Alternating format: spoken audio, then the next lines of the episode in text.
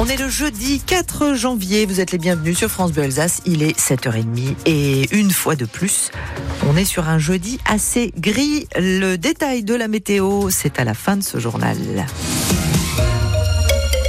Les infos avec vous, Louise Buyens. Il parcourt des kilomètres en Alsace, dans tout le Grand Est et même à l'étranger pour retrouver son frère. Xavier Mongin, habitant de Meurthe-et-Moselle, cherche Guillaume, 27 ans et atteint de troubles mentaux.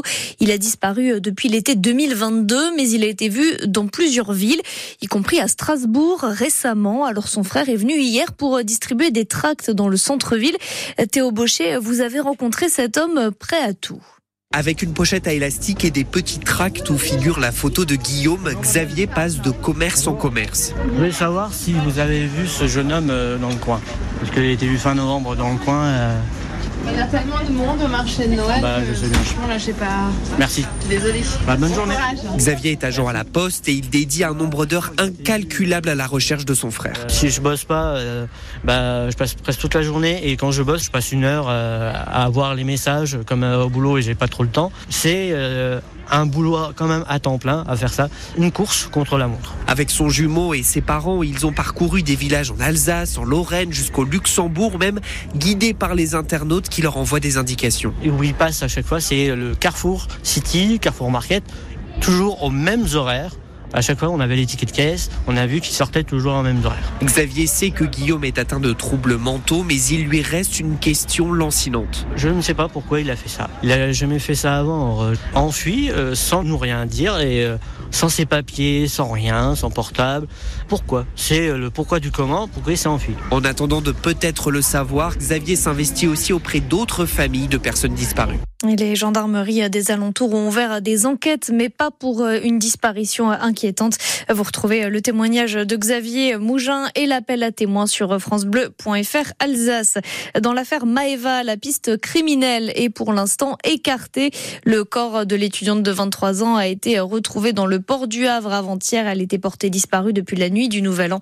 Les enquêteurs pensent qu'il s'agit d'un accident.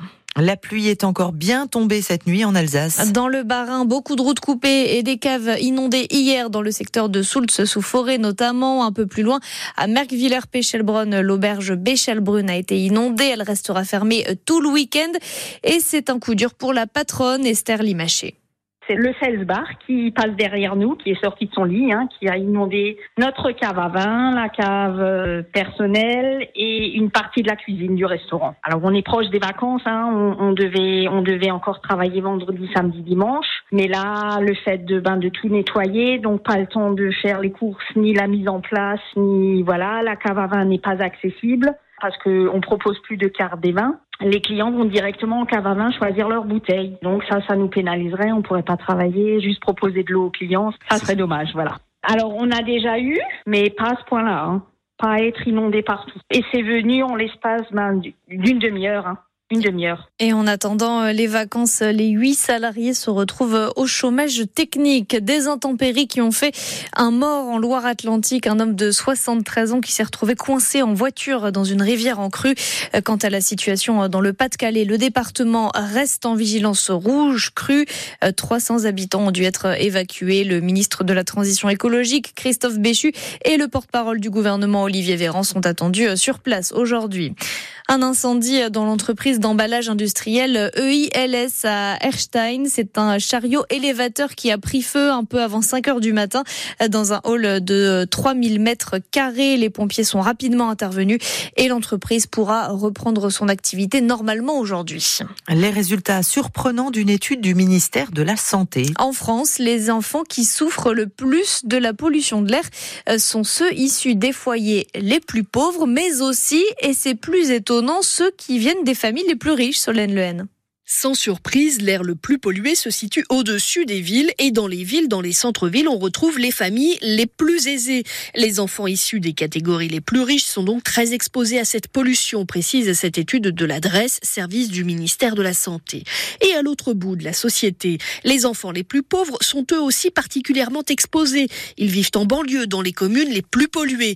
Problème, leur état de santé à la naissance est déjà plus fragile. Il y a davantage de prématurés, par exemple, chez les enfants issus des milieux les plus modestes.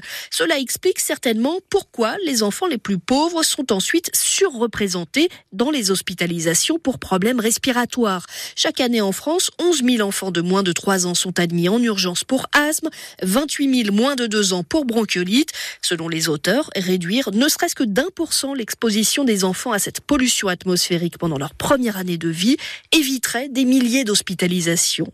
Une autre étude scientifique qui montre que l'hydroxychloroquine est responsable de la mort de 17 000 personnes dans plusieurs pays, dont 200 en France. Étude menée sur des patients décédés au printemps 2020 pendant la première vague de Covid. Le traitement a été présenté comme solution miracle contre le virus, notamment à Marseille par le professeur Didier Raoult. Vous reconnaissez Caroline? Oui. Vous êtes même en train de mimer le jeu. Oui. Un jeu qui Je a rendu sur la Game fou des générations euh, entières, peut-être vous, Caroline aussi. Eh bien, sachez qu'un adolescent américain de 13 ans a réussi à battre Tetris 40 ans après sa sortie. Alors en fait, il n'y a pas vraiment de fin au jeu, hein, mais il a atteint le niveau 157 en 38 minutes. Et là, l'écran s'est figé. Un exploit que seule une intelligence artificielle avait réalisé jusqu'à présent.